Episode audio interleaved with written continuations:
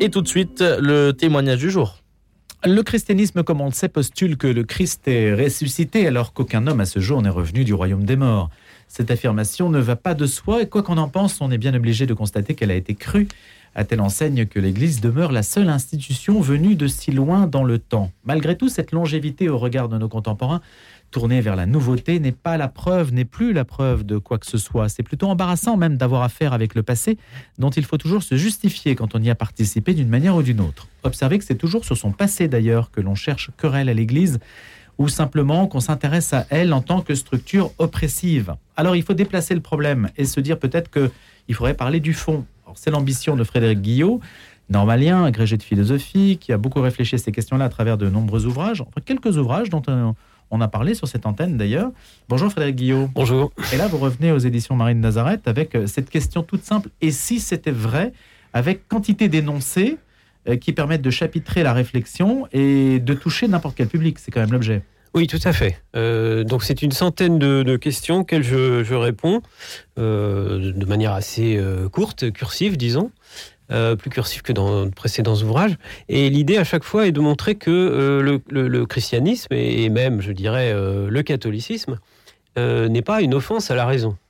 Parce que l'idée, c'est qu'il faut sortir de. C'est même votre ligne directrice depuis le début de depuis, votre réflexion. Depuis le début, oui, tout à fait.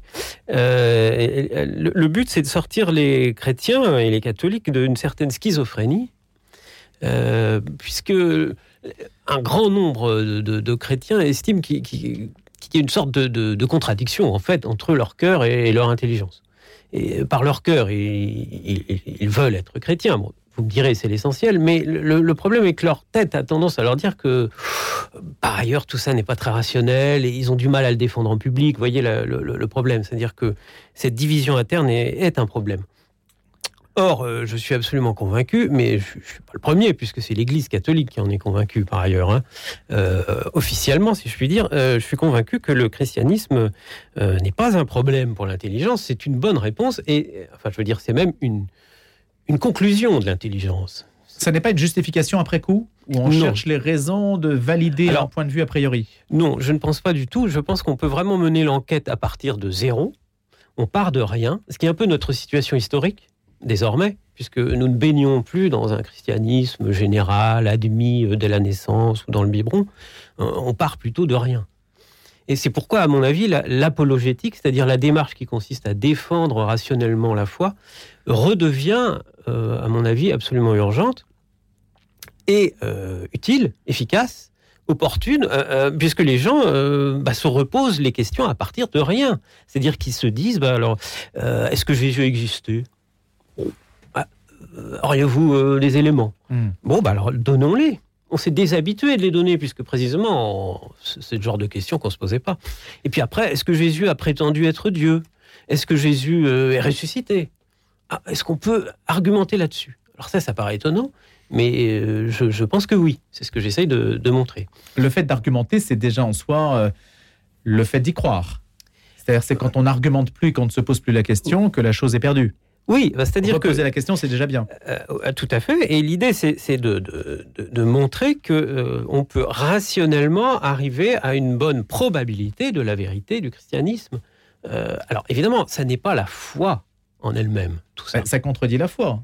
Puisque, par exemple, sur la résurrection, ça n'est pas reproductible comme expérience, puisque oui, tout à fait. seul le Christ, à ma connaissance, est ressuscité. Oui, exact. Et donc, que voulez-vous argumenter sur le terrain de la raison dans la mesure où la science ne peut pas reproduire cet événement? Ah, ah euh, Si vous voulez, alors là j'explique. Euh, ça, n'est pas parce que ça n'est pas reproductible que ça n'est pas un fait et que ce fait n'est pas euh, attestable historiquement. Vous voyez, il est arrivé des faits historiques absolument uniques. Bon, on peut en avoir la certitude en dépit du fait que ce, ce n'est arrivé qu'une fois.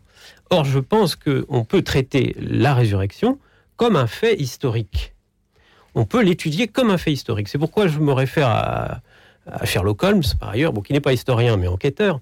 Et l'idée, c'est d'enquêter sur la meilleure hypothèse explicative d'un ensemble de faits, qui sont des faits historiques, reconnus par les historiens, à savoir, Jésus-Christ a existé, il est mort, on a retrouvé le tombeau vide. Il faut savoir que les historiens considèrent que, qu'ils soient chrétiens ou non, hein, que, le tombeau vide n'est pas une invention, c'est rapporté par la tradition juive aussi bien que par la chrétienne. On a de bonnes raisons de penser que c'est vrai.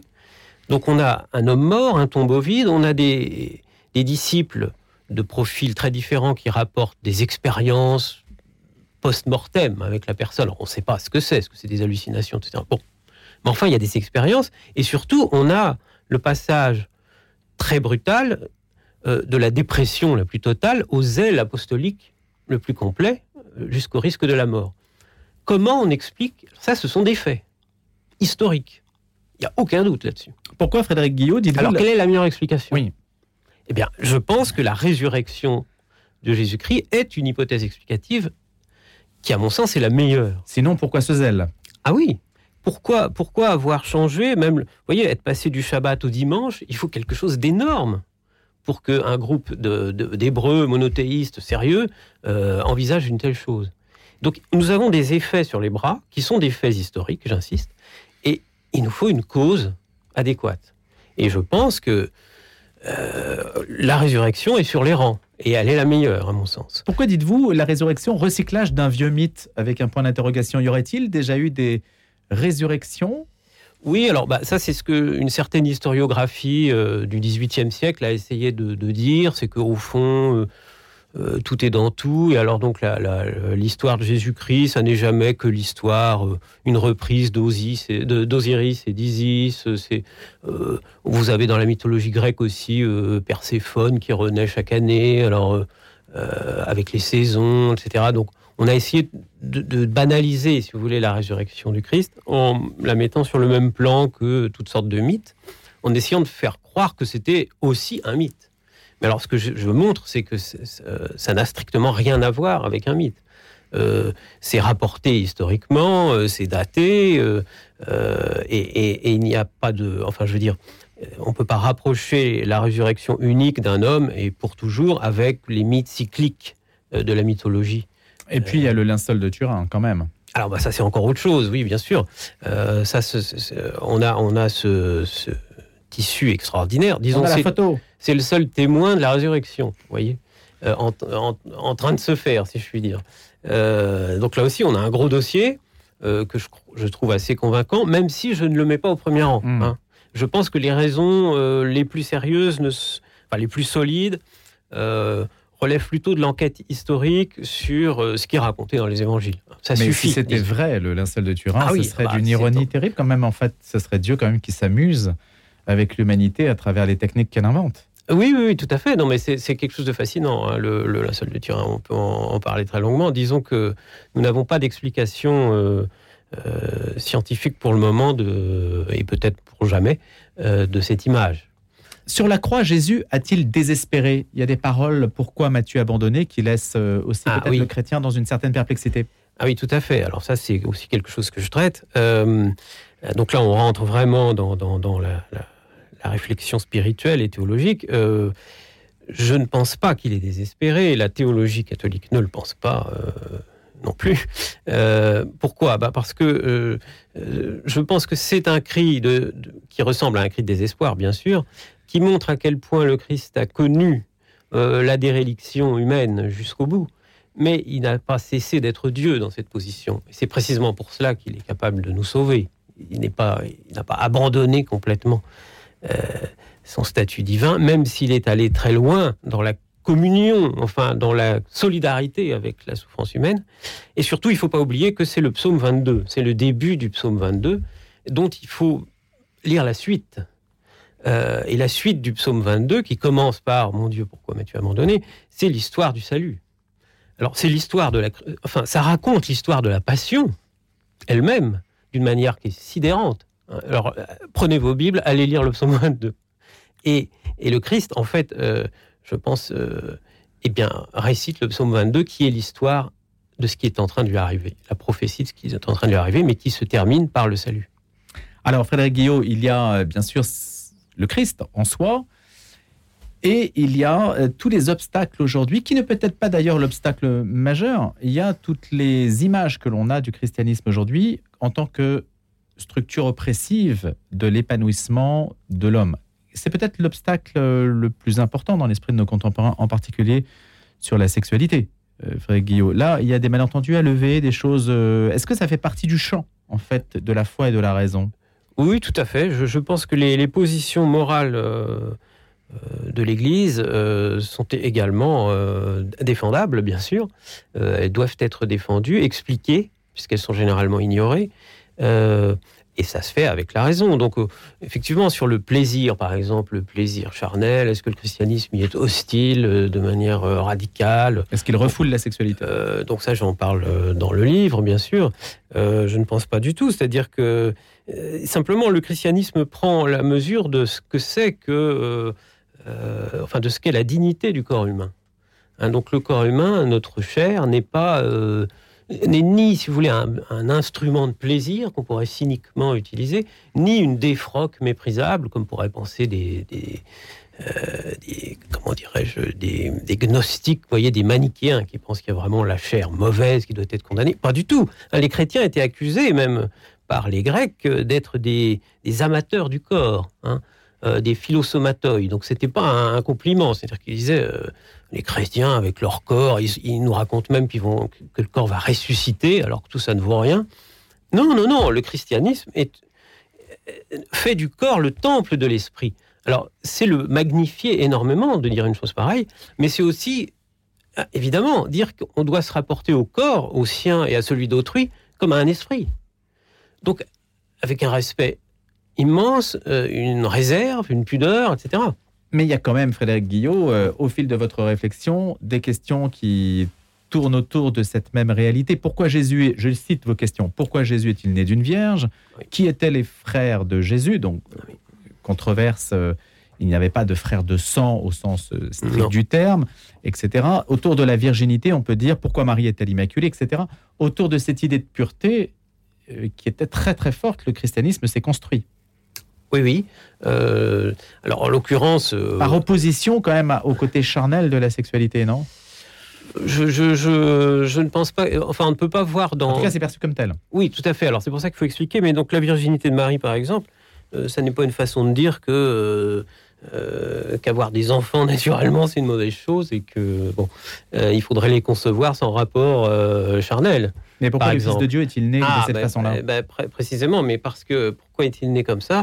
Euh, C'est un signe, si vous voulez. C'est un signe miraculeux de son origine divine. Et il fallait que le Père fût euh, Dieu lui-même, si on peut dire. Mais, mais, mais euh, Jésus-Christ a bien eu un Père, un Père humain qui a rempli tous ses devoirs de Père auprès de lui. Hein, euh, Saint Joseph, dont on parle trop peu, euh, a été un véritable Père.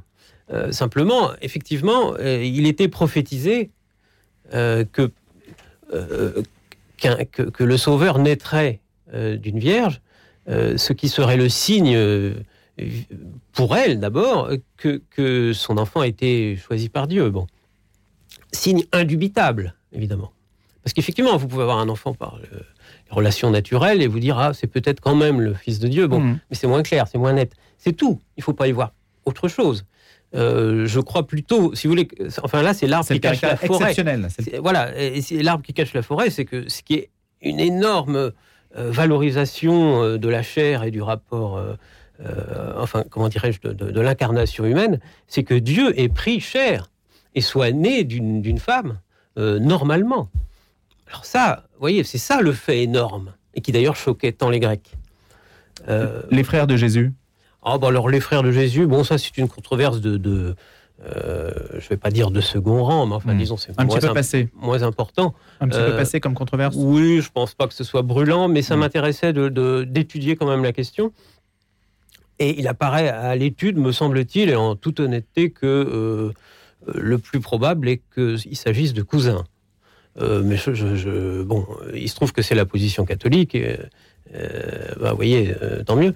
Euh, mais ça me semble assez clair euh, à, à bien lire le- l'évangile. hein. Il y a des questions eschatologiques euh, fortes aussi hein, que vous abordez. Euh, La, la question de savoir si l'enfer est vide, par exemple. Oui, oui. Est-ce que vous posez la question de savoir si l'enfer existe même? Oui, alors ce que je dis surtout, si vous voulez, c'est que euh, il, faut, il faut écarter quand même euh, beaucoup de choses imaginatives, euh, euh, qui sont trop matérialisantes quand on parle de ça, c'est-à-dire que euh, on imagine les flammes, les petits, euh, diablotins avec une queue, une fourche, etc. il faut aller à l'essentiel. L'enfer est un état de l'âme. C'est un état de l'âme absolument horrible et qui est une possibilité pour chacun, pour tout, esprit libre il y a le risque de s'enfermer complètement en soi et de vivre un véritable enfer. Alors on se damne soi-même, il faut bien comprendre. On n'est pas envoyé, si vous voulez, dans un lieu. On se damne soi-même euh, contre la volonté antécédente de Dieu qui, lui, ne souhaite pas que nous nous damnions et nous donne tout ce qu'il faut pour qu'on ne le fasse pas. Et c'est une possibilité. Et ce que je combats là dans, le livre, c'est ce que j'appelle le polnaréphisme, hein, c'est la position théologique. On ira tous au paradis. Euh, voilà, qui considère que au fond, il n'y a aucun risque. je, ne pense pas. On ne peut pas considérer que ce risque n'existe pas. Et la probabilité la plus forte me semble être que, euh, que, certains, peut-être, euh, effectivement, eh bien, se sont enfermés en eux-mêmes. Heureusement, il y a le purgatoire. Alors, le purgatoire, euh, ça, c'est une. Il y a quand même un filet de rattrapage. Euh, tout à fait. Alors, c'est-à-dire que. Euh, alors, le purgatoire, c'est le lieu de purification pour tous ceux qui ne sont ni des saints parfaits au moment de leur mort et, qui, par ailleurs, ne sont pas de quasi-démons au moment de leur mort. Donc, on se dit spontanément que ça concerne beaucoup de gens, vous voyez. Bah, le problème dans le christianisme, c'est qu'on ne sait jamais vraiment où on est où on se situe. On n'est jamais assez bien. On a toujours la pression. Oui. si on devait être extrêmement méchant, on dirait que l'Église a inventé un, mécanisme de culpabilité qui est extrêmement efficace. Euh, oui, on pourrait, on pourrait, avec un peu de malice, dire, une chose pareille. Euh, Mais loin de moi cette idée. Non, voilà. Euh, il, se, trouve que, bon, pour ce qui est du purgatoire, il est, il est je pense qu'il est, il y a des linéaments dans l'écriture de, de, cette de ce dogme, si vous voulez, puisque c'est un dogme catholique, le purgatoire. Euh, on le trouve dans, le livre des Maccabées, et puis ensuite, euh, Saint Paul euh, parle pas mal de purification nécessaire. Et je crois que ça tombe sous le sens, même, hmm. d'une certaine façon. bon, voilà. Un mot, Frédéric Guillaume, on va le laisser en suspens parce qu'il y a tellement de questions, et, tout à fait, qui pourraient d'ailleurs tout à fait servir de base bah, sur une radio, par exemple, à des chroniques, comme vous en avez déjà fait d'ailleurs ou, bien à, des, un, enseignement dans une école, en famille, etc. On pourrait très bien imaginer prendre une question par jour. C'est tout à fait possible. Il y a celle, je voulais juste aborder celle qui est quand même délicate. On ne peut pas la voir en une minute, mais c'est un défi pour un normalien comme vous. Le, le, le, le péché contre l'esprit, pourquoi est-il irrémissible? C'est la question que vous posez c'est quelque chose qui, qui... oui. alors ça, il y a quantité de choses, mais celle-ci Oui, alors ça c'est tout à fait essentiel. C'est vrai que c'est mystérieux. On se demande un peu en quoi ça consiste. On se dit, je vais essayer de pas faire celui-là hein, puisqu'il n'est pas pardonnable.